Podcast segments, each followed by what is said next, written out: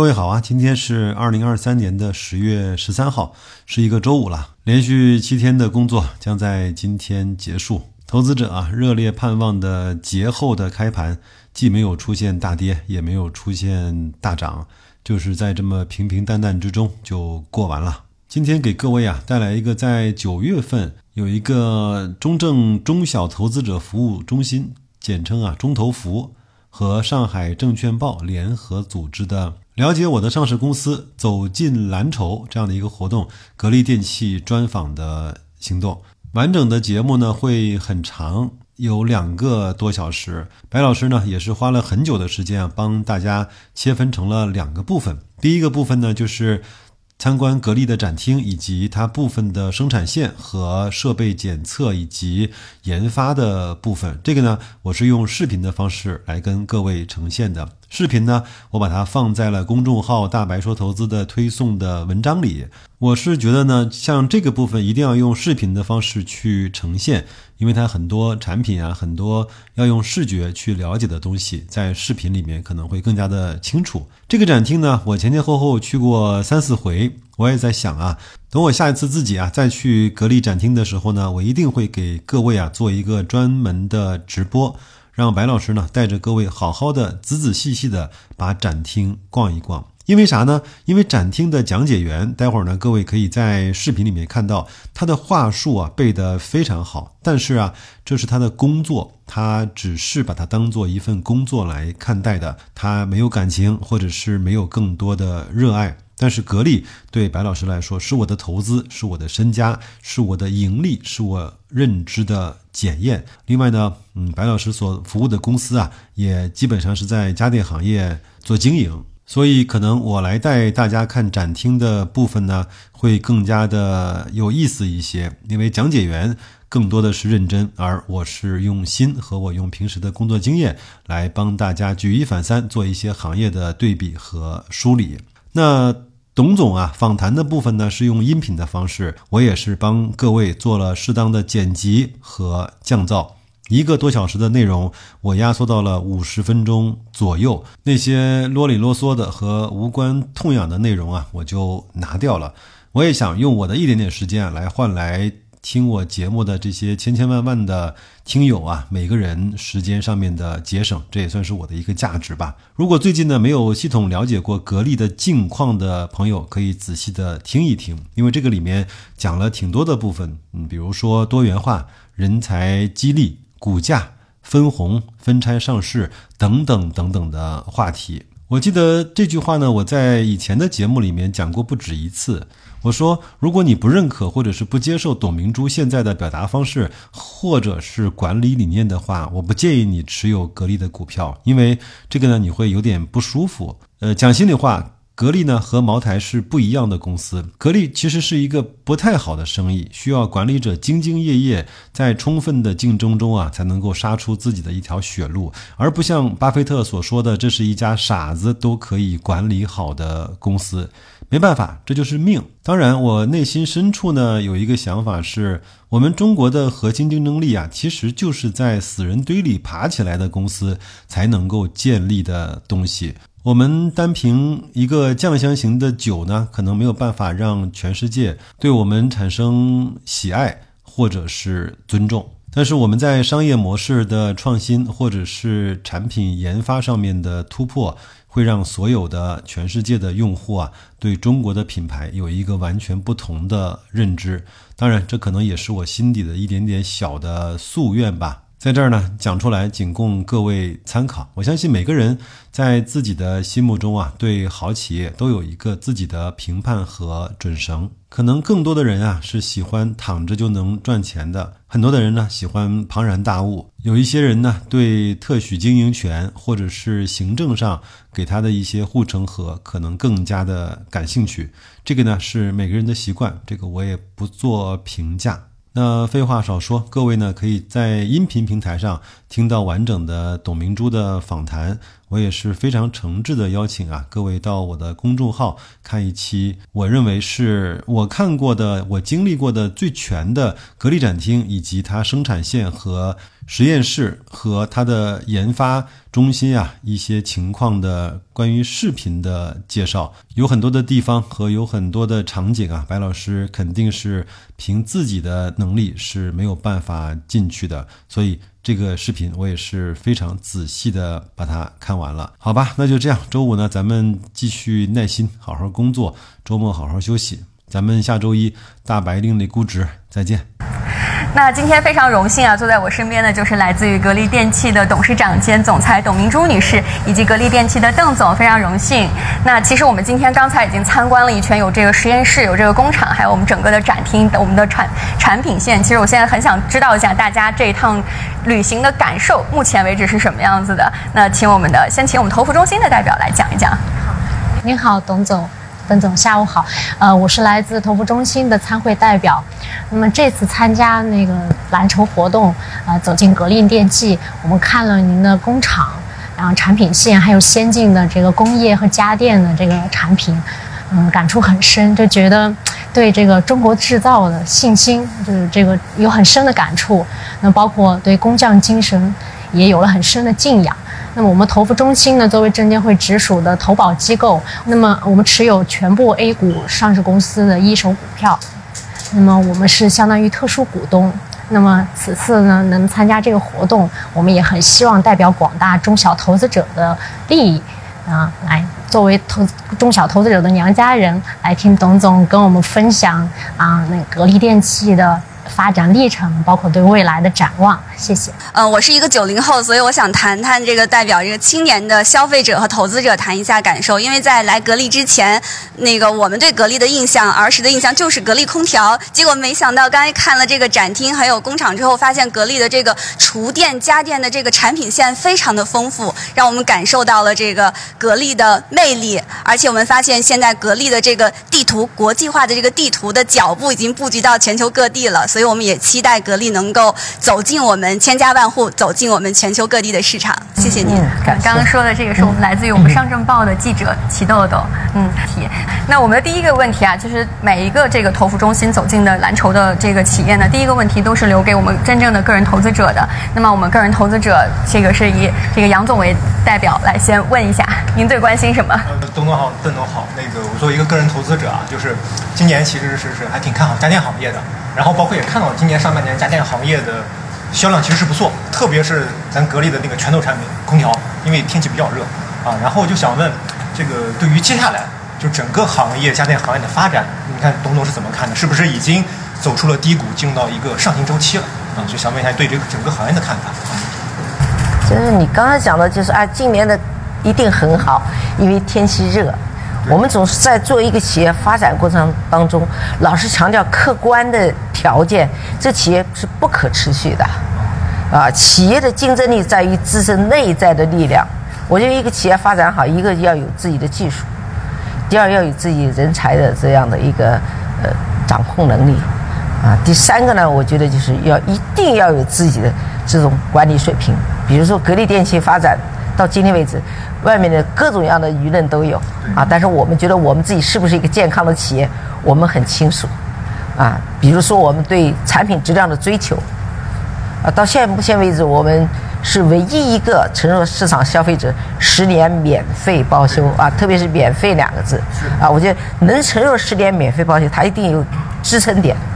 第一是质量不坏，如果坏的量大，维修率高，那可能我这个十年承诺就等于是。啊，不但是亏本的问题，就是你可能不能够兑现的问题。如果你一定兑现，可能这个企业就可能活不下去了。所以它没有这个承诺，主要关键它对质量的控制的能力非常强。第二个呢，就是我们技术走在前面。那比如说，我们并不是因为今天天气热，我卖了个两千块钱，然后打价格战，然后消费者因为应急热而买你的产品。但未来不热了，你怎么办呢？对对对。啊，所以我们更想的是健康。啊，比如说我们研发出了，用了四五年的时间才研发出这这种，啊，风不吹人的空调。嗯。它是不是一句话两句话？不是一个简单的概念，就说哎，忽悠消费者说哎，我这空调怎么好怎么好？但你真正要能做到才叫好。所以我觉得它不是因为天气的原因，是你企业自己要有这样的实力，啊，才能做得好。所以你说未来怎么样？未来还是在创新路上。啊，我认为这是一个企业发展终身的一个路径。啊，无论你做的多好，没有创新，总有一天会淘汰。啊，你看现在那么多五百强企业，不断的听到爆爆雷的都是五百强企业。那到五百强到底好不好？当然我们希望我们能成为五百强，而且我们努力去往那方向走。但是最基本的一条，你保证你的生命力。啊，我觉得这个是我们对于做上市公司的理解，就是如何把这个企业是真实的，很重要。啊，比如说我们保证我们的财务数据是真实的，啊，我们的这个利润是真实的，啊，我们的技术啊是真实的，啊，确实自己能掌控的。自主研发的。你比如像我们现在看对面这个十七万方的一个大楼，我们这个建成只搞一个研究，是电机研究。最核心的研究。对对，所以你对产品技术的掌控，不是一蹴而就，它是不断的研究，不断的突破。啊，还有一个最重要，企业的生命力是以市场为导向的，解决消费者痛点的。啊，你提高它品质生活的产品才有支撑点。如果热，我们卖一次，可能今年是可以活下来，但明年不一定能活下来。我们要不停的再去掌握它的需求，对对对市场的需求是。所以我从来跟别的上市公司最不相同的地方，很多公司的董事长关注股价多少，我从来不关注。我只关注一点，这个品牌在这个市场当中是不是给消费者带来的价值。第二个，我给我的股东，给我这些投资者，是不是有的保证他确实保证他合理的回报？我认为这是我要考虑的。啊，我绝对不会愿意把别人当韭菜一样，一人割一人，是吧？甚至为了自己的利益，不断在股价当中做文章，可能随着这个股价的波动而从中自己也受益。这不是制造业。制造业它是必须要能够可持续发展，啊，总书记也讲，制造业这个实体经济制造业是重中之重，实体经济一定要好，但实体经济不能靠概念，啊，所以它更多的要靠什么自主研发、自主技术，啊，不断的去创新。所以好的制造业它是在斗争中成长。他不可能讲说是啊，因为政府有个什么政策，外部有什么环境，这个上市公司就做好了。我从来不太认同这个观点。啊，当然我这个观点可能很多人也不认同我就是了。否则我这十年给股民分了一千亿，对吧？我看见分到一千亿的上市公司，可能没多，当除了茅台以外有可能，但在制造业是绝对没有。嗯，啊，那我觉得这就是格力的底气。嗯对。那接下来我们还有哪些可以想要提问的？嘉宾互动嘉宾，请有请。呃，董总您好，我是上海证券报的记者温婷。然后刚才我们也看到了这个公司的展台，对公司的产品力有一个非常好的一个认知。那么我想请问您的是，就是在构建现代化产业体系的这样的一个背景下，我们格力在自己的高端化、智能化和绿色化方面有哪些新的产品和技术储备？然后以及我们在整个智能家居方面的战略布局是怎样的？我们还是分成两大板块吧。一块，我认为我们大家说，哎呀，这个领域到了天花板了，你还有新的突破点在哪里？我觉得一个企业发展的突破点就不断有新技术替代，那就是真正的突破。我们不能像个黑熊搬玉米一样的，搬一个前面还有这个又扔了，再搬一个，啊，他是要坚持走下去，坚定的就坚韧的，啊，这样的一个不断的去提升。比如我们最早的空调没有能效等级，到了国家有了能效等级，到了现在我们的技术比别人走在前面。那你说你格力到底怎么走在前面？那一个消费者买了格力空调同样同类的产品，同样等级的产品，那我可以现在告诉你，我们格力空调使用的电费就比别人节能百分之三十。你是什么？可能你买的都是一级产品，但用的电费就是不一样的结果。这就是你企业的。这个竞争力就是企业来讲说，哎，你的空调是不是发展到了一定程度你就到头了？是不是在跨进另外一个领域？我认为我做了那么多产品，不是因为这空调行业不行做别的，是因为为了更多的能够满足消费者当下的一种生活需要。你比如说你现在过去讲格力空调好，我就买格力空调，但我冰箱、洗衣机呢？那我觉得你现在不要，只要点进格力俩字，你应有尽有，你都能买到。而且我们要买的就买到是最好的，是吧？比如我们三年疫情，我们研发出在家可以干洗。像我这衣服以前绝对不敢在家洗，洗了就完了。但现在我的热泵洗护机就可以解决这些问题，这就提高品质生活。我们时代不一样了，啊，过去我讲了我你们那时候都还没你们呢，哦，我小的时候，那时候我们家里有一把扇子，那多少还不是每个人都有，还要抢着用，那是物质匮乏的时代。那现在物质很丰富了，那我们还要什么？我们还追求什么？就是生活质量的提升。嗯。啊，更重要的是一个企业还要承担一个社会责任。嗯。更多的要对年轻人的培养。对吧？因为我们这个时代的年轻人跟我们的时代背景完全不同，他不在一个层次了，所以他的思维、他的想法跟我们的时候，我们那时候只要有饭吃就很幸福。现在给你吃饭够了，你觉得幸福吗？你没有感到幸福，你还有更多的追求。那怎么样带年轻人去发展？他有一个社会责任在里面。所以格力不仅在家电领域符合了要求，满足了每一个消费者全品类的，同时。我们看到了一个最大的问题，就是想做出高品质的东西，什么来支撑装备？那我们中国的装备，讲老实话，我们格力电最早全部靠进口装备。但我想了，既然是一个大国，大国有大国的样子，那我们就应该有能力，因为是大国，我们不是靠别人，而是应该能帮助别人，这是我们最朴实的原想法。所以我觉得我们不老是依赖去买进口的设备，应该我们有能力做更好的设备。去满足这个需求，啊，所以大家可能来看到了我们的智能装备、数控机床、机器人，那这些点点滴滴，我们都是精耕细作，从零开始，我们没有急于求成，花钱去兼并、去收购，买一个临时的一个产品，马上我就引起市场了，就可以卖了，可以盈利了，可以赚钱了，好像觉得这就是一个企业，我觉得不是的，我觉得我们还是在打地基，对，所以我的产业发展，我认为未来。我是非常看好的，是因为我们对一些关键性的核心部件，比如压缩机，啊，比如电机，啊，比如还一系列的啊电控系列产品，那我们都可能为更多的需求的企业提供服务，不仅为自己，所以这就是一个企业的价值。嗯，对。其实刚才董总说了很多装备，我们其实刚才也去参观了我们整个装备的产线。刚刚在整个的过程当中，应该说是我们的这个券商的这个代表一直在聊技术，和我们的各种部长。其实这块您有没有一些想问的问题，可以跟我们聊？对我正好有一个问题想请教一下董总，就是说到装备，比如说拿这个压缩机为例的话，就比如说我们现在我们的琳达压缩机啊，比如说跟呃海外的啊日本的压缩机，现在大概是一个。呃，怎么样的一个对比和竞争优势？嗯，如果我站在我这个格力的角度，我告诉你，格力的压缩机是最好的，系列最全的。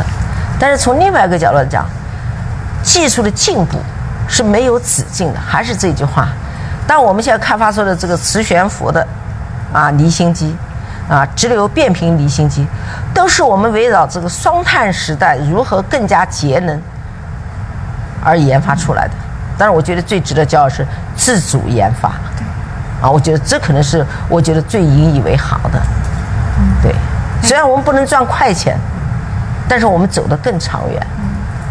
研发是一条长远之路。其实我们刚刚看到很多设备都是来自于我们格力自主研发的。那现场还有哪一位朋友想有提问跟我们的董总进行互动呢？啊，有请，然后介绍一下自己。中国证券报的记者啊，刚刚您也谈到了一些我们这个多元化的一些一些成绩哈，我们参观也能看到咱们格力在多元化上面的一现在一些成果，那也想请您再详细的介绍一下，那在我们这个呃多元化发展上面，我们现在有一些什么新的突破？新的突破，啊每天都在进步吧，只能这样讲。你说什么大的突？我觉得我我一直不认为我们做的是最好。只能做得更好，啊！我觉得我们以很多的那些暴雷企业为警戒，别人犯的错误我们不再犯，啊！我觉得这个很重要。最重要是格力还是坚定不移的坚持自主品牌的发展路径。比如刚才大家都来看了，有就是啊，在这个地图上、版图上，到处看的都是格力。这个版图上，我觉得最亮点出口是自主品牌。呃，过去藏起来我们也出口，但是都是别人的品牌，你很难在任何一个国家说是看到格力这两个字，也是中国的品牌是很少。但现在我经常能看到我们出国的人会打电话告诉我说：“哎呀，我在这里看到格力了啊，那个时候在这个国家看到格力了。”我觉得是挺高兴的一个事情。但是不管怎么说，你的品牌走得好不好，啊，我觉得关键还是要看实力。你比如说我们在中东，它的高温天气的话，有时真的是六十度都不止，所以我们要有能支撑它。为什么在中东我们特别受当地老百姓欢迎？就是因为那么高的温度，只有我们的客人让他们感觉到舒适。就中国这种温度，这两年上升以后，就有好多品牌竟然也趴下，就是不工作了。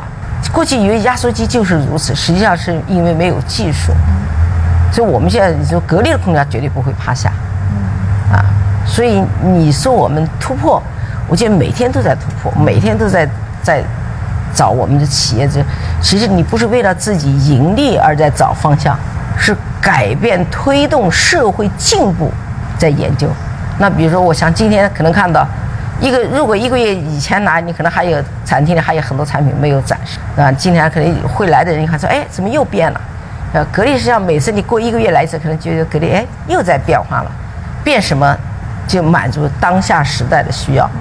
比如说像我们现在做的公寓楼啊，我们的学校、我们的医院、我们这些病人，对吧？其实我们了解的市场情况，很多的病人住在医院里面送饭来吃饭的，啊，你送来的菜、卫生问题、健康问题等等，那我们就做出一套这样的设备。啊，每个医院里面，我们有一个专门的一个系统来供应，保证它的食品安全，对吧？而且每一个病人之间没有交叉，所以你你就不断的要去创新去想这些东西，啊，所以说这个你讲我们的突破，我觉得每天我都在超越自己就是突破，每天有新的发现，啊，就是突破。其实刚才我们在展厅也看到了，有这个电视和这个空调可以合二为一的这种，真的是第一次见。包括我们这个冰箱里拿出来的水，它可以瞬间变成这个冰沙。然后其实都是一直在创新的路上。包括之前还有工作人员讲到，我们八万个员工里面没有一个是外籍员工，也其实真的是说明我们是一个就是全部都是一个自己研发、自己去制造的这样一家企业。其实真的都是在无数个细节中印证印那个董总您刚才说的这些战略。你看那个。呃，电视收音啊一体的这个空调结合在一起的，就这个技术我们研发了十几年。哦，研发了十几年，怪不得当时觉得有点贵，三万多。现在觉得研发研发了十几年，但我觉得不一定是本身这个产品马上体现出它的价值，但是它体现出一个研发，通过这个技术开发，给我们在更多的领域里找到更更高的一个起点。嗯啊。所以格力电器是一个好斗的战士吧？啊，对的，我觉得斗争自己，这是一个企业发展当中，如果靠模仿、靠跟随，你虽然可能很赚钱，可能你也会做大。但是我总觉得那个东西，啊，一个品牌的生命力怎么可持续？其实这些我们都一直在思考这个问题。所以我们不做跟随者，要做引领者。对吧？就是创造者，创造者，呃，是不是引领者？我不敢讲，但是我最起码是一个创造者。对。那我们现场还有哪些要提问？董总您好，我是那个证券时报的记者安宇飞。就是我关注到今年，就是世界气象组织确认出现了厄尔尼诺现象，就很多地方都出现了最热夏天，就像您刚才说的中东的高温一样。就是我们格力电器作为全球降温的主力军之一，产品也走向了全球各地，我们是如何抢抓这一机遇的？所以这次是专家问的话，说你怎么抢抓机遇？其实我们对机遇的理解，是你做好了充分的准备，你才可能有机遇给你。啊，当然，为什么我们有人讲过说，在风口上猪都能上天，但是风没了，你猪就掉地下摔死了。你千万不能做风口的猪，啊！所以我认为企业的发展还是要刚才讲的，其实千变万变不离其中，创新是根本。对，所以这个我我们是理解的是非常的深刻的，所以我觉得机遇是天天都在的，啊，那这个机遇你是什么样的心态去面对机遇，对吧？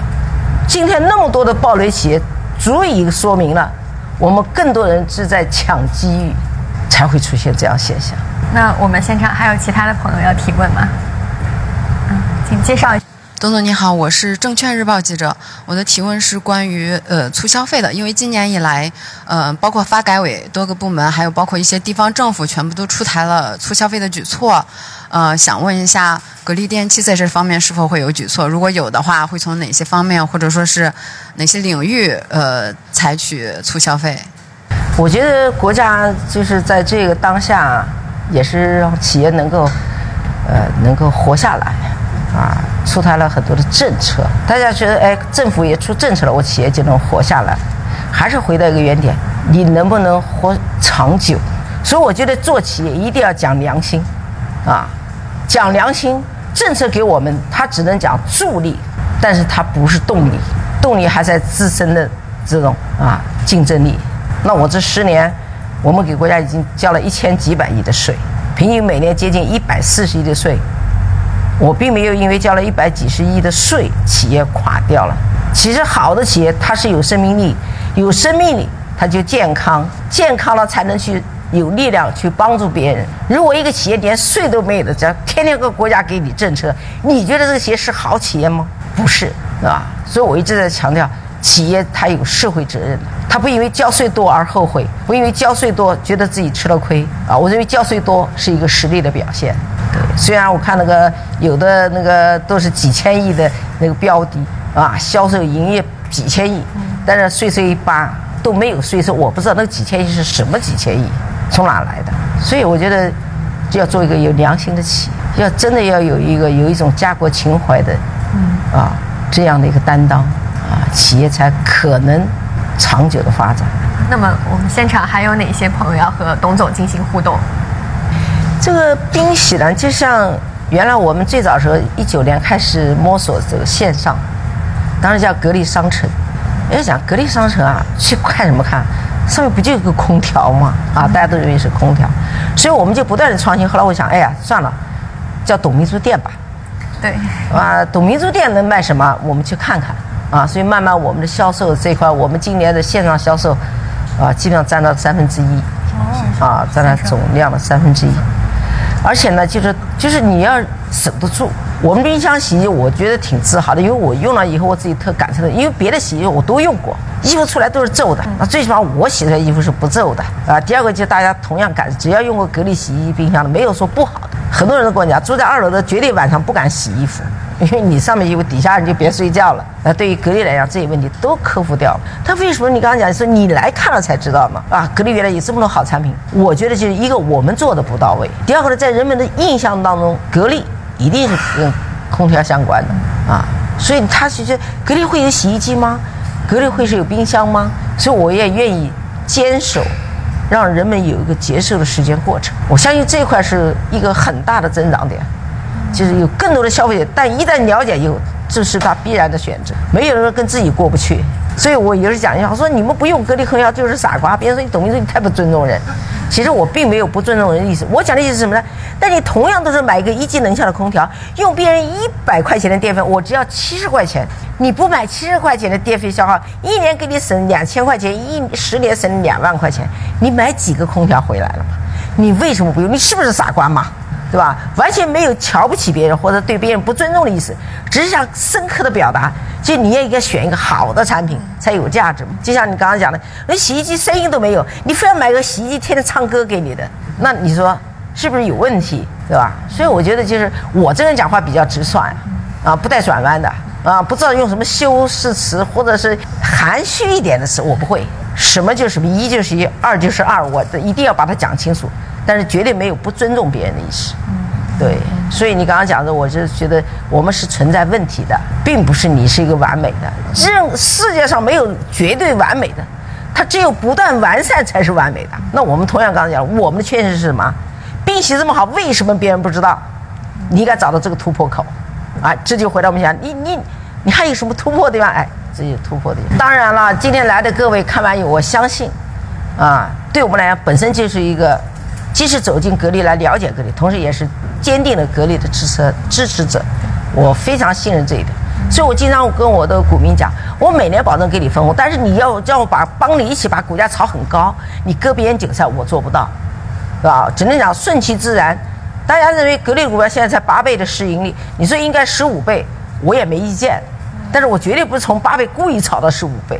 你相信格力，从格力的啊，如果跟随格力二十年的股东，他是感受是最深刻的。他的投资价值已经翻了几百倍了，但是你想割别人子的，你因为你本身就带着这样心态想赚大钱，所以往往你就是在这种情况，你也会被别人割。呃，如果说我们经常你看现在有好多人啊，企业开始暴雷了，把股票卖了，又搞了什么基金了，又什么转移者，你想想你的一个轻易的背叛，你把钱搞走了，这么多人信任你，投资了你的这些股民，你怎么面对？这些人如果是因为倾家荡产，因为他把钱全都投投到股票里面来了，那他会带带来是什么？一个家庭的悲剧就由此而产生啊！所以我觉得我一直鼓励我们的上市公司，无论股价高低，我有股票，我最困难的时候我举债，我都不卖股票。为什么？我对我自己有信心。第二，我不愿意在我们的股市上引起波动。这就是说，我们有时候默默承受了很多的挑战或者是压力，但是我们愿意去承担，就是希望这个股市能够非常的平稳，每一个股民用一个正确的心态和行为来对待你的投资。呃，谢谢，我是第一财经的记者李俊。呃，我想请教一下，就是现在格力去年的那个分红计划稍微有一点低于市场的预期，呃，怎么看待这个问题？另外一个就是预制菜这方面的新的业务的发展，呃，现在是到了哪一步？有一些具体的产品或者呃一些什么样的一些设备推出了吗？谢谢。第一个问题，你讲我们的分红低于预期，我觉得并没有低于预期，只是我们一句话引起了市场的波动，因为我们有一个不低于百分之五十。实际上，这不低于百分之五十是保证我们达不到两块钱的时候，我们也要保证按照我们总收入百分之五十给予兑现。但是我两块钱是一个基本承诺，我已经做到了，所以我们觉得那句话是多余的，啊，所以这可能就是在这个沟通当中，我们邓小波同志有问题。啊，没有解释清楚，因为他负责这个对我们的这个证券系统的这个投资者的一个啊，这个这个服务啊，可能也许没表达清楚，啊，往往我们起时候呢，就是由于底下的一些啊不谨慎吧，所以解释的时候是要讲清楚。我相信我这个话跟你讲完，你绝对不会说我们没有达到预期，啊，如果没有达到预期，可以把所有的上市公司拿出来数一数，十年内。分了一千一百亿的有多少？没有，总评拉下来，投资格力肯定是赚钱的，也是很好的回报的。我自身就是受益者，所以我觉得这个非常重要。对，第二个关于讲的预制菜，预制菜刚才讲的，啊，如果按照一般来讲理解是风口，但是我不认为是风口，是一个时代的变化，我们所有人的生活方式的变化，就生活方式的变化，需求来支撑了你的企业。应该做什么？你比如现在我们再到平常的这些菜市场去买菜吗？这种现象越来越少，更多的是在超市啊，在一些配置点上去买那些帮你已经整理干净了，拿回去就可以做的，甚至于拿回去一热就可以的，甚至我们送到门上就是已经做好的啊。这种需求在不断的扩大，用什么来支撑？当然，很多人觉得这是风口，也是机遇。可能几个人就搞个小作坊啊，网上一挂，别人也不懂。哎，这个饭十块钱、十五块钱挺便宜的，下个单，后面的卫生谁来保证？这同样是我们作为企业来讲，就是觉得在这种条件下，你有更好的支撑点是什么？第一，你的产品绝对要保证消费者是健康的啊。人家讲预制菜是垃圾品啊，这是一个代名词，但是我认为不是，垃圾品是因为我们的技术不能支撑，所以才成为垃圾品。其实再回头看国外，人家早就走在前面了，早就是预制菜中央厨房都是成为系列的了。所以你怎么做好？那我们就不仅要做加工动物、植物的这样的一个设备功能。你比如鱼从河里上来捞上来，你怎么这一路从河里开始，怎么让它能够通过很安全的合理的温度加工的手法等等，最终送到餐台上？啊，真的不是那么一句话很容易搞。如果你要想把产品做好，是你前面要付出很多，不是讲的那么简单，一讲我就做了啊。所以你还是要围绕让消费者吃上健康的产品，啊，你的营养怎么保存，对吧？就像我们做的冰箱一样的，你现在买格力的冰箱回去，青菜从街上买摆里面二十天，保证是新鲜的，比菜市场买回来的还要新鲜。你们可能听完说董明珠又在吹呢，菜你的地拔出来还比你摆了二十天，你比他还好，哎，他这边就有一个成长的过程。我发现，在那边的西瓜，我们曾经试过，劈开两半吃一半，还有一半摆在冰箱里。我们一直跟踪了一个星期，西瓜拿出来，口感比刚买回来切开的西瓜口感还要好。这是为什么呢？技术啊，那有什么叫先进技术的？对不对？如果你再问再仔细的，我就不能乱吹了，我要把我的专家请过来了。是是是啊是的，其实啊，所以我觉得这一点来讲，就是说刚才讲的，呃，你企业的发展，就是说，呃，别人老是网上可能，我相信你们天天都关注媒体都知道了，网上那把董明珠讲的都，啊，有人这样说，哎，董明珠你应该退休，我退休你能干，我就让给你，你来啊，没有问题啊，对不对？本来我们就是一个上市公司，股份制公司，我们也可以应聘职业经理人。你告诉我讲，你能保证每年格力增长多少？你告诉我，你保证每年给格力赚到多少钱？我可以让位，没有问题。你是不是我的股东？我不知道，你肯定就不是我的员工，这是肯定的。那你扮演了什么角色？你想干什么？他自己心里可能更清楚啊。所以我觉得我们这个格力电器是一路在斗争中成长。一个是人才，我们人才呢就是从来就是自主培养，这是肯定的。第二，我们不拘于年龄、资历。啊，我们现在最年轻的中层干部九七年的，反正我觉得作为我来讲，只要有平台，你们想干的事人都给你机会。但是你做的好不好，不是因为你上了这个平台，这就是你的，不是的。这个平台是让你做贡献的，是为企业创造价值的，是你能输出标杆作用的，你才可以。但是我没给你到这平台，我不知道你是什么人，我很想培养你，但是到这平台发现你根本不是这块料，还给你机会，再给你一年机会。再不行了，对不起，你不能站在茅坑不拉屎，对不对啊？所以这就是格力的这个管理上面。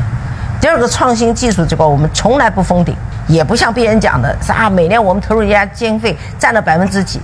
我认为这个数字也是一个概念。也许今年我可能是百分之五，也许明年百分之一，甚至于今年我一分钱研发经费都不要，这种可能性都可能有，是根据你的项目来决定啊。所以这个我从来不告诉你说我们。用多少经费？我讲只是一句话：研发经费不封顶。想请问，嗯，格力在这个呃大力发展线上渠道的同时，如何平衡线下的发展？这两者之间其实并不矛盾。如果说我们格力在市场当中受了一点影响，就是因为我们太过度的保护经销商的利益，所以我们一定要培养他有竞争力的，就是在市场当中，你要能自己能够在市场当中。有竞争力，但过去我们完全靠我们保护他们在线下，就像人家讲的，你在井里面，你看到这个井下的天都是你的了，但你没有想跳出井外看天下有多大，而我们就应该是面对这样的一个状态，所以必须要改变。所以也就是那几年，为什么我不断的去做直播，就通过我来让我们经销商改变自己的思想，线下不能放弃，线上要努力。这句话怎么讲？如果我们的线下全部灭掉，这个城市就不叫城市了。城市风景点、亮点在哪里？一个门店都没有，冷冰冰的，是个冰冷的城市。你觉得还是一个大家喜欢的地方吗？所以我觉得我们还要承担刚刚讲的社会责任。门店不能关，门店还要逐步逐步更加维护的很好，啊，然后我们通过这个，然后把每一个店都能学会自己直播，对吧？那这样呢，让更多的人在这过程当中。满足了我们线下线上的需要，也同时满足了我们整个社会的需要。啊，门店都没有，你看服装店不断的在关门，对吧？大超市、大商场不断的在关门。如果一个门店都没有，都是饭店，我不知道这叫不叫城市？那要靠谁来呢？我们认清自己该履行的啊义务和责任，那就是说线下店我是不允许关，而且我们还要开好。啊，在这过程当中，我们发现某个品牌，就都是我们的格力专卖店，哎，他跑来了，说：“哎，你偷偷的搞，不要给格力知道，啊，你要工程机器我先要买便宜，啊，一千几，是吧？所以他在扰乱整个市场过程当中，我们看到很多是你们体会不到的，只有讲在岸上看别人游游泳都很简单，但你真的到海里去，你去游泳时候是需要具备什么？所以我们每天就在海里游泳。是吧？既要让自己承担起来，还要堵截这些恶意的啊，可以讲是破坏性的啊，像这样的一些行为，你还要去进行抗争。所以为什么讲制造业要受人尊重，企业家受人尊重？但是我讲什么叫企业家，什么叫制造业？不是你做制造业，你就是制造业啊；不是你做了个企业，你就是企业家。它背后支撑的企业和企业家，都是有责任两个字，对吧？那人才称之为企业家。董总您好，我有两个问题想要请教您，一个是延续您刚才回应一个促消费的问题，您关注到这前，其实这个家电下乡政策啊，就是十几年前中央也都提出过，但是今年我们看到这个商务部和工信部又提出了新一轮的家电下乡政策。那么其实前两年我们也关注家电下乡政策，其实这个消费者啊，或者是这个老乡们的这个获得感其实不是特别强，甚至是不是有一些堵点和难点的问题？想请您为我们分享一下，今年中央再次提出家电下乡政策，我们。格力有什么样的举措？然后接下来怎么去更好的落实？这是第一个问题。第二个，行，好的，好的，谢谢您，谢谢您。政府出政策是希望帮助企业在渡难关，但是企业真正的难关在哪里？我认为企业真正的难关是真正你的产品能解决消费者的痛点，有消费者的需求，这是核心点。政府政策补贴给你，无非就给你的钱。你原来卖五千块钱一台空调，这政府给你五百块钱，你卖四千五，消费者看起来是收益了，但是买回去是不是值四千五？这才是问题所在。其实我觉得政府不要给政策，企业应该有这个能力承担。比如以旧换新，我们以旧换新，旧空调收回来，我们可以把它再造，所以我们是给消费者是给他以旧换新，我们是给补贴的。那你政府给补贴以后，他就买了这一次以后。那明年再我再不买，我市场又软了，你政府再给我补贴吗？你的钱从哪来？还是我们要拉拉税的？还是我们税给你的？那政府需要用钱的地方太多了，国防建设、医疗建设、教育建设都是要钱。为什么把这些资源不用在这里？要给我们这些企业补贴干嘛？我认为不需要。你看给了以后，是不是这些企业活下来了呢？还是该死的还是要死？它是在博弈当中成长的。空调行业最早时候，那是我进入格力九零年。那时候是几百家，现在剩几家，消费者并没有感到感觉了。比如说过去搞的这个家电下乡，最后变成消费者是什么呢？你是农民吧？你的户口吧，到你村上来刷个卡，给你五十块钱，拿个小电筒就可以到国家搞以旧换新，家电下乡补贴几百块，钱到底流到哪里去了？有没有跟踪？你是否给了消费者补贴了？怎么补的？消费者是否便宜了？没办法确认。怎么确认呢？所以我觉得还是企业要靠自己企业自身的社会责任，是一种这种力量来让消费者不断的去升级。啊，我们现在呃每天也在收以旧换新，啊那些产品我们给它换上新的，旧的收回来给它补贴，每台空调我们也补几百块钱呢，对吧？那你政府是不是如果这样讲的政府补贴，当然我们很多企业都欢迎的，你最起码补贴对于企业来讲。是有有助力作用，但是我讲的那总是在感冒，在医院躺在病床上给你打针，打完针了你说还是不行，最后再打到最后说突然发现已经是癌症了，针也白打了。对，这也是印证了您刚才说的，就是政策只是助力，我们企业自身还要有动力，更才更要形成竞争力。对，第二个问题想那个请您请教您一下，最近啊，这个中央政治局会议提出要活跃资本市场，提振投资者信心。那么格力作为这个上市公司，我们在活跃资本市场、提振投资者信心方面，您有什么建议吗？资本本身我就我也不懂，也没关心过。但是我想的话呢，政府希望把资本活跃起来。那作为我们是上市公司之一。我们要履行的职责，让资本市场活起来。大家觉得，哎，我投资的这个股票每年有很好的分红，然后在这过程中，这个企业的核心竞争力，哎，它的技术是超人别人的，是股民在这过程中进行选择以后，他愿意投入给你。对，那作为我本身来，只是想，哎，保证我们的股民投资，我尽可能让他们收益最大化。啊，你比如现在银行利息近两点几，对吧？如果那你投格力，一年利息可能，呃，百分之六、百分之五。啊，甚至有时候更多，那我觉得这是最大的对股市市场资本的这个提升，它的活力。我觉得我要做的就是这件事。能不能再追加一个问题？不好意思，因为对，因为这次活动挺难得的。因为我们刚才在参观格力的各个这个工厂和这个展厅，以及了解各个事业部的时候，发现这个格力整个事业部的这个分布布局非常的充分。有，其实每个事业部单独把它独立出来，它的实力、综合实力都非常的强。那么现在我们看到资本市场上有非常多的公司，像类似美的这类似的公司，这个都在分拆，而且都分拆四五家上市公司出来。那么格力这边有没有这个分拆的计划？谢谢。因为我觉得我不是资本玩家，首先啊，我我首先要声明，因为今天来的好多是投资者，我觉得他们才是真正的资本玩家。我是制造业，如果像刚才讲，为了融到更多的资金，啊，把它拆分，我们足有这个支撑力，电机、电容、电控几大块，压缩机都可以分拆上市，包括我们的运输。是吧？都可以分分拆上市，然后股上融资到十倍、二十倍的钱回来，对吧？啊，企业可以，但是你收回来以后，你有没有想过你怎么回报它？这是我要考虑的。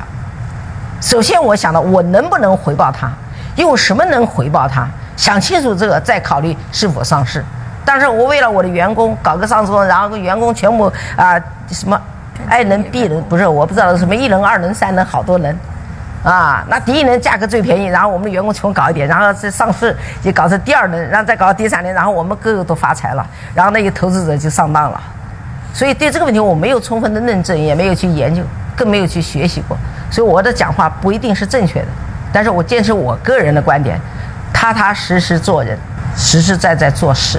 很多人已经问我了，说：“哎呀，别人那个企业都搞这个股那个股，又到香港这搞搞。”啊，我说我不会管资本，搞上去最后我交代不了，我还害怕啊！我不想赚分外之啊之收获，啊，这个只在制造业领域把事业做做大做强，在制造业里面精耕细作，在制造业里创造价值，创造财富。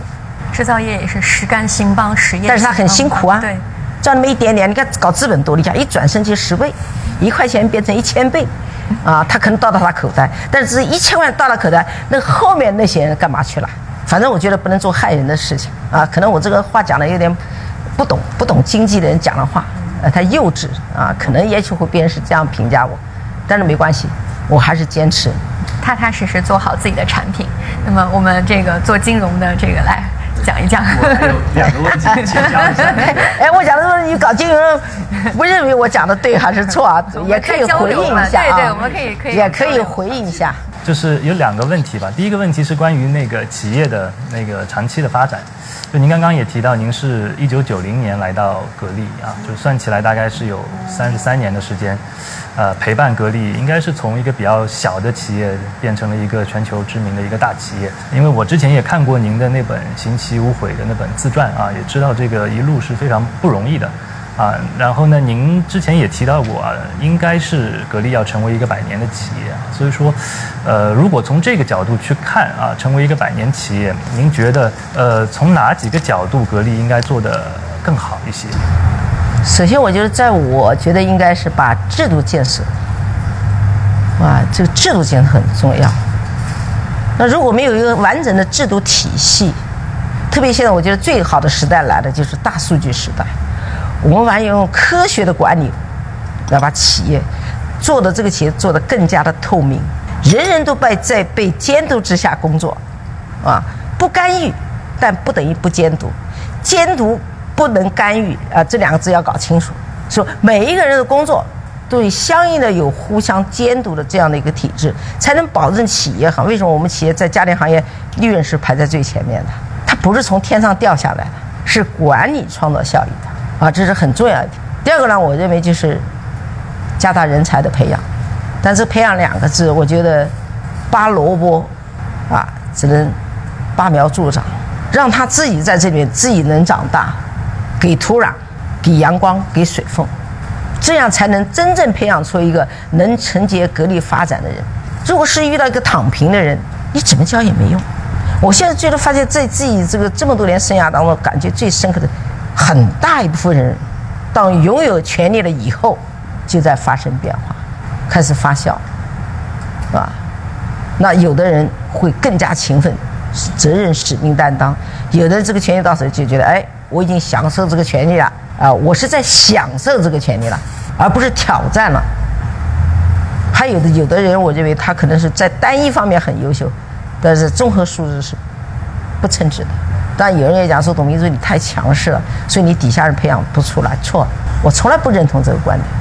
我的强势就是对每一件事都要做到极致，要做到最完美。但并不等于因为完美的要求而影响了你的自身的这种发展。只能讲，如果没有出来是你不努力。而且我们过去那个体系的。能混到那个岗位上的太多是在混饭吃。讲老实话，我觉得我很自豪的就是格力电器是因为有了我回来当部长那天起，才让格力起死回生。我能用十多年的时间，比别人付出三倍的代价来搞企业，这是要投入的。嘴讲是讲不出来的，事情是干出来的，对吧？我这十年跟过去二十一年，虽然我零一年就当了总裁。但是我二十一年给国家创造税收才两百亿，获利也就是两百亿。但是我这十年给国家创造了一千五百亿的税，我给我们公司创造两千亿的利润。我相信这些都不是从天上掉下来的，你更要有强有力的管理的思维。我觉得一个好的管理，最起码是不怕得罪人，只要不为自己谋利，怎么做，我相信都不会错到哪里去。错错的就在想自己的事情，你肯定天天在犯错，最后就出现暴雷，太多了。我觉得，其实要问这一步，最好到我的员工当中去问他们，他们可能讲的比我更更加感受更深。我认为对培养人的时候，并不是说哎你天天表扬他拍拍肩，而更多是你真的想培养了，天天是找他麻烦，他才是在这过程当中哎学会举一反三，不断的总结。其实我们成功人士不是天天看自己的成绩的，总是看到自己不足的地方，啊，这是这是我对人才的这个管理上，我是坚持我自己，我也毫不留情，是吧？我们有的干部叫几上几下，你真正要培养他，就是要给他有这样的历练的过程，啊。第二个就是我们是发现人才，尽可能让他能够主动去去去应战，啊。要有主动担当的这种责任，我觉得我们很更多的人是不愿意承担责任而导致的。只要一讲问题出现问题，一讲都是客观原因，从来没讲主观上问题，或者遇到问没没有想马上解决方案，这是我培养不出来的。所以我觉得这个在这个人才培养上，我们格力电器在管理上一直在摸索一套啊，更能适应可持续发展的方案，因为你。这个人你就是现在培养的再好，当你真正掌权以后，他可能就不一定是这样，谁都不敢保证。如果当时我因为哎领导信任我，把我弄回来当部长，我也混饭吃，天天察言观色，领导说什么对和错我都听，那企业也没了。所以你这里本质岗位你要能创新，你才能进步，你才能肯挑更大的担子。啊，当部长我不知道部长是干什么的，我不懂。是吧？我就知道，我当销售员把业务做好，我觉得就很好。等你到了一个新的领域里去，你怎么做？是你要自己不断去学习，不断的去找方法的，这才是人才。啊，其实我们现在经常在讲人才在哪里，或者是外面引进人才，我从来不认同这个观点。对，那个董总刚刚谈到人才啊，就是主要其实是从那个鞭策和激励的这个角度去去讲的啊。但是我们实际上也知道，从这个正向的这个回馈的角度，实际上您也推了很多期的这个员工的这个激励计划，就是这方面不知道您是往未来去展望啊，是怎么去啊更好的激励，更好的去留住这些人才？从资本的角度来讲，哎，股权激励能留住人才，但是我告诉你，这不是唯一的办法。也不是最好的办法，我可以这样讲。我在格力三十三年以前也没搞股权激励，我不是干得很卖命吗？对不对？我没有认为我拿的少而不干。我当一位拿一百几万回来当部长拿十万，你觉得那按照这种股，我回来当部长把你公司都从贫困到这个亏损到赚钱了，你是不是要给我两百万？没有。反过来我们要有感恩的之心，别人没有这个机会，没有这个平台锻炼，你这追求这还是价值观的决定。我就是搞了股权激励，还不是照样走吗？不是因为钱多了，钱多了都不贪污。现在那么多人赚了那么多钱，给了那么多钱，他一辈子都用不完，他还要贪呢？不能叫大家饿着肚子，说啊，我勒紧裤腰带，我饭都吃不饱，然后我天天上下班连车都没有，我都走路回家去，我还卖命，那这个时代是肯定不行的。创造财富是你体现自身的价值，但是财富不是你的追求目标，这是我们给他的回报。就像企业讲，我说企业不是赚钱，不是目的，企业真正的目的是什么？能体现社会的价值。因为你企业，比如刚才今天你看了，你说我的洗衣机那么好，你回去肯定买，你不买我洗衣机了吗？那我不就赚钱了吗？但我的洗衣机质量都不好，你会买吗？你不会买，那怎么赚钱？就骗你了。你看，你买买回去，第二回不买了，对吧？所以我觉得这是一个相互之间的，就是说你对这个产品、对自己的这个认知来决定。股权激励搞，不能说没有好处，肯定有好处嘛，对不对？但是是不是这是绝对的？我认为不是的。格力电器没有这个文化，但这几年承蒙这个我们的这个投资者，大家极力的推动，让我们去搞啊！我甚至叫我们员工，我说你们砸锅卖铁啊，你们去买啊！因为呃，我们邓总一直在这个一期、二期都是在这在搞的，对吧？我们甚至找员工来谈话，都让他们去持有格力的股票啊。但他他可能就认为我买这股票没有什么用，也许我过两年就走了。但还有的人就说：“哎，我就想买这股票，我捞一把。”他还是走了。我说这个回答，我讲话是很尖锐的，啊，也不留情面的。有人吃到锅里还吃到碗里还看到锅里的。这种人太多，所以这这种我们绝对也不会允许他在这儿，呃，给他那个待下去的，啊，所以哎呀，这个企业的管理啊，真的不是像你们所想，我一句话两句话能讲得清楚。如果那一句话能讲得清楚，那个人那是个专家，啊，我不是，可能我讲的这个，你刚刚讲讲故事，那故事太多了。总结一句话，建立透明的管理体系，人人受监控，你不要怕被监督啊。就是要被别人愿意被别人监督，这个事就好办。我经常看见我们沈阳干部讲说：“哎呀，这个什么事情，啊，都强调要被别人管。你为什么不能被别人管？为什么不可以啊？别人提的意见也许对的，也许可能是不对，但不对对你来说也是好事啊。那不对你就更坚持啊，对不对？那有什么不好呢？所以我觉得这个，所以你要讲讲故事，我觉得那可能坐在这今天一天讲完，明天也讲不完。”啊，因为我今年三十三年经历的太多了，是自己首先要跟自己斗争，为了搞好关系，为了上下级，为了自己再上上一个台阶，你可能做了很多的决策就不一样了。我不承担责任，你说了算，你说了我这是执行的，我没错，这是不负责任。那你想负责任，你天天就得得罪人，评级的怎么办？